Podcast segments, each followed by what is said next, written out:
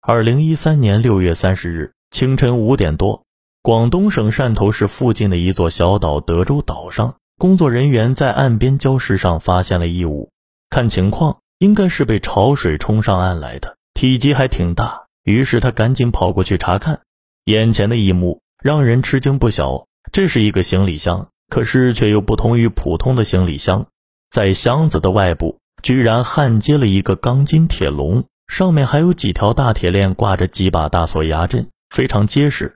难道箱子里装着上面贵重物品，需要铁链保护？如果是贵重物品，为什么会掉进水里？海岛工作人员不敢自己打开铁链和箱子，便选择了报警。警方很快达到现场，当时正值夏季，老远便飘散着一股腐臭味道。警察心里已然有了猜测，大家小心翼翼地拆开了铁笼和铁链。顺势打开了密码箱的盖子，果然，一具被肢解成多块的无头女尸赫然出现在箱子里。尸体经过水泡和高温，早已经高度腐败，臭气熏天。如此凶残的分尸案发生在管辖范围内，汕头警方严阵以待。由于箱子里的尸块没有头颅，且高度腐败，一时间难以查出死者身份。按照汕头市公安局龙湖分局刑侦大队长陈泽奎的经验判断。分尸案多数为情杀或仇杀，熟人作案可能性更大。但是最关键的还是要找到尸源，也就是死者的身份。目前来看，只有等待法医尸检报告，看看能不能从尸块上找出线索。死者的基本情况已经有了一个判断：女性，年龄二十二到二十八岁以内，身高一点六米，身材偏瘦，没有生育过小孩，死亡时间超过一个月。果然。很快传来消息，死者身上有两处线索出现了。首先，死者大腿处有一个奇怪的纹身，图案像一只变形的猫。第二，法医从死者胸部位置发现了两片圆形硅胶制品，经过专业整形机构医生判断，这是当下艾美女士的隆胸硅胶假体。二十二岁的年轻女孩生前隆过胸，这些线索都表明死者是一个生活富裕、喜欢时尚之人。这个时候，整形医生的一句话提醒了警察：这两片硅胶假体都是品牌货，厂家都有每一片的编码和销售记录。根据这条线索，警方追查到了硅胶假体在武汉的总代理，并由此处查到关于这一型号的假体，他们销售出去后安装在十五名女性身上。接下来，警方逐一联系这十五名整形顾客，发现了重大线索。十五人中有十四人都顺利通过电话进行了联系确认，只有一人始终电话关机。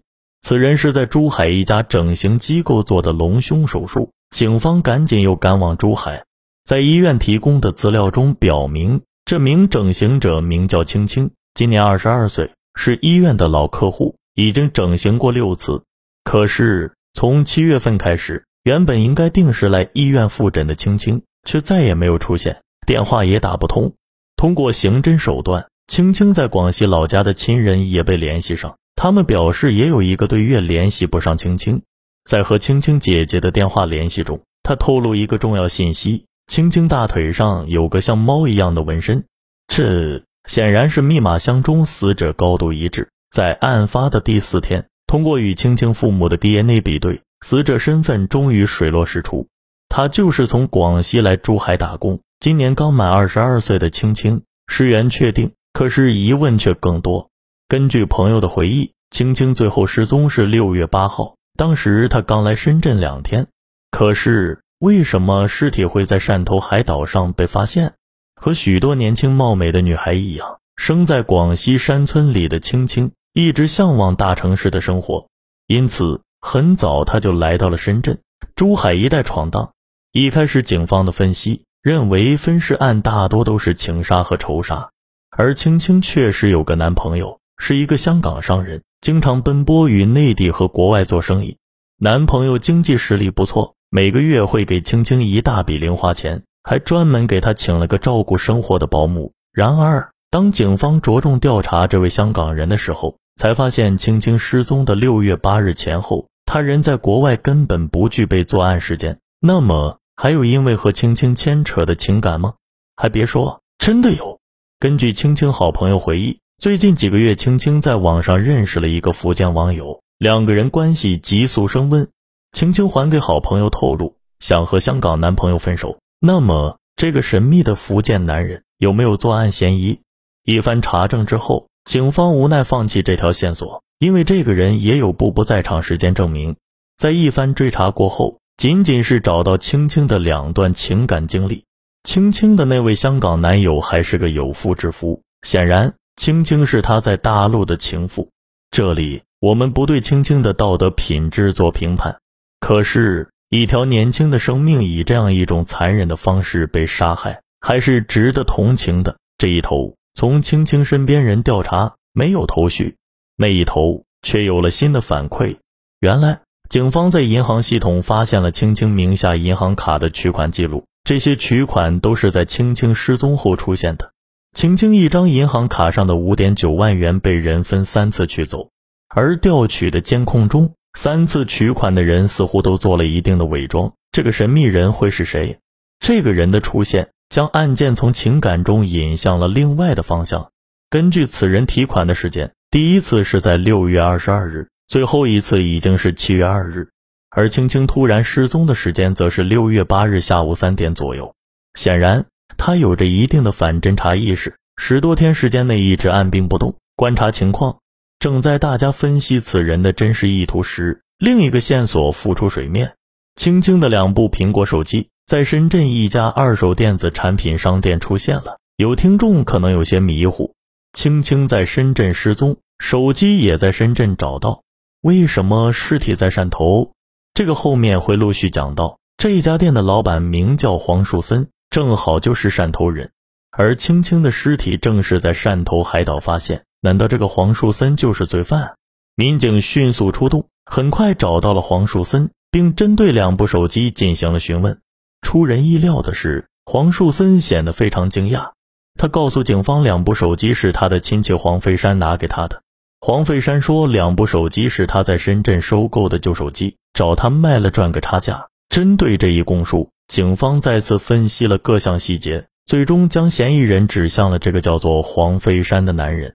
不过，摆在纸面上的信息分析，黄飞山与青青完全是两个没有交集的人。他真的有可能是杀人分尸的凶手吗？只要目标确定，再狡猾的狐狸也斗不过猎手。黄飞山进入警方的监控视线后，他在六月八号那天的行动轨迹很快让他露出了马脚。黄飞山没有正当职业，平时以开黑出租为生。深圳街头监控显示，六月八日下午三点左右，他开着黑出租正好出现在青青住的区域附近。监控显示，黄飞山的车子在下午十六点十八分拐入另一个小胡同，直到晚上二十三点三十二分。车子从小胡同出来，消失在了夜幕中。接下来是整个梳理案件经过的时候，其中一部分经过由黄飞山供述。由于青青已经死亡，部分情节无法核实真伪。